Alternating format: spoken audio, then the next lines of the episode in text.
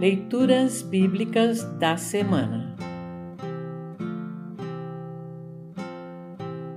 O trecho do Antigo Testamento para o vigésimo domingo após Pentecostes está registrado em Amós 5, 6 a 7, 10 a 15. Para compreender melhor estas leituras, ouça esta breve introdução.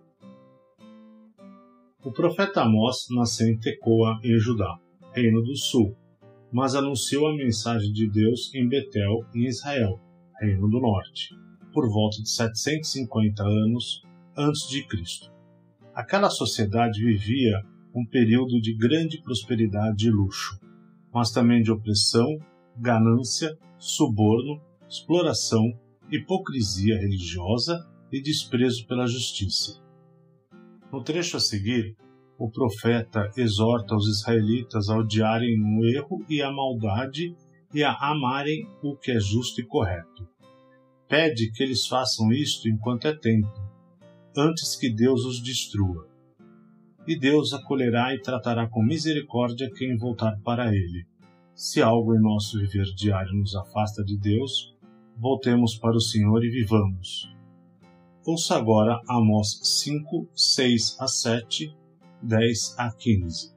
Amós 5, 6 a 7, 10 a 15.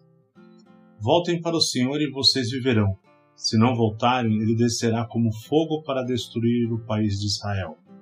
E em Betel, ninguém poderá apagar esse fogo. Em vez de praticarem a justiça, vocês praticam a injustiça, que causa amargura e não respeitam os direitos dos outros. Vocês têm ódio daqueles que defendem a justiça e detestam as testemunhas que falam a verdade. Vocês exploram os pobres e cobram impostos injustos das suas colheitas. Por isso, vocês não vão viver nas casas luxuosas que construíram, nem chegarão a beber o vinho das belas parreiras que plantaram. Eu sei das muitas maldades e dos graves pecados que vocês cometem. Vocês maltratam as pessoas honestas, aceitam dinheiro para torcer a justiça e não respeitam os direitos dos pobres. Não admira que, num tempo mau como este, as pessoas que têm juízo fiquem de boca fechada.